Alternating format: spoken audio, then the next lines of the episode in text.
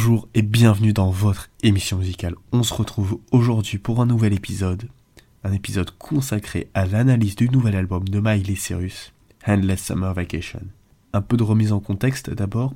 Miley Cyrus, de son vrai nom Destiny Cyrus, né en 1992, a été connu au début des années 2000 dans la franchise Anna Montana. Depuis, son style a beaucoup évolué, notamment avec le hit international Wrecking Ball en 2013. Le 31 décembre 2022, elle annonce la publication de son nouvel album, le huitième, Endless Summer Vacation. L'album est donc sorti la semaine dernière dans les bacs. Il comporte 13 titres pour une durée de 42 minutes. L'album s'ouvre sur le single Flowers, qui lui est sorti le 13 janvier dernier. Ce titre qui est vite devenu un titre planétaire, qui est passé sur toutes les ondes et qui est même devenu populaire en train de TikTok pour un certain temps. Ce titre a la particularité de reprendre la chanson de Bruno Mars, When I Was Your Man, mais de prendre les paroles à l'envers. En effet, dans la chanson de Bruno Mars, le narrateur dit qu'il aurait dû acheter des fleurs à son compagne tant qu'il était temps. Dans celle de Miley Cyrus, ici elle dit qu'elle peut très bien s'acheter des fleurs par elle-même ou aller danser par elle-même. Titre très accrocheur qui reste facilement dans la tête. Ce titre d'ouverture montre la voix de l'album avec des chansons pop avec un côté un peu années 70 par moment au niveau des synthés.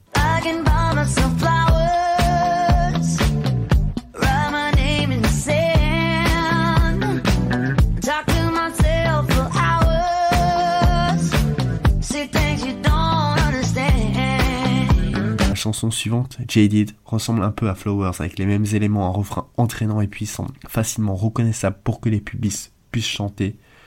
Et on est toujours dans la thématique du divorce, car ici elle s'inquiète du poids d'une ancienne relation sur un être autrefois aimé. Roses Colored Lenses est une chanson un peu plus optimiste, où ici elle parle d'une relation qui fait voir la vie en rose, avec ici un piano rythmé, une mélodie country, clin d'œil à sa ville d'origine, Nashville capitale de la country. La chanson suivante, Thousand Miles, avec la chanteuse de country Brandy Carlile et qui, à mon goût un peu décevant, est une balade acoustique calme.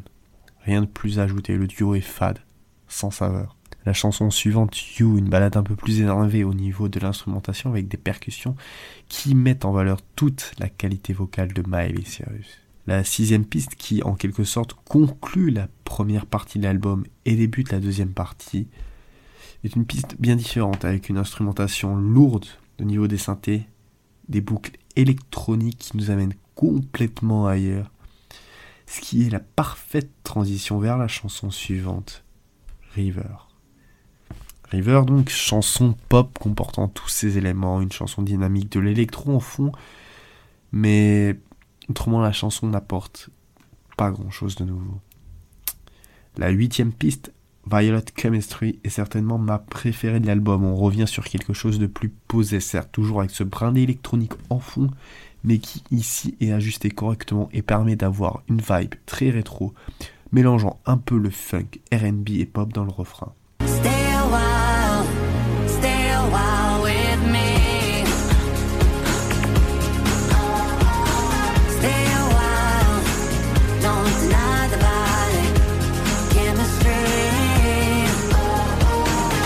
la chanson suivante, Muddy qui est un duo avec Sia. Enfin, un duo, oui, mais mal exploité, encore une fois.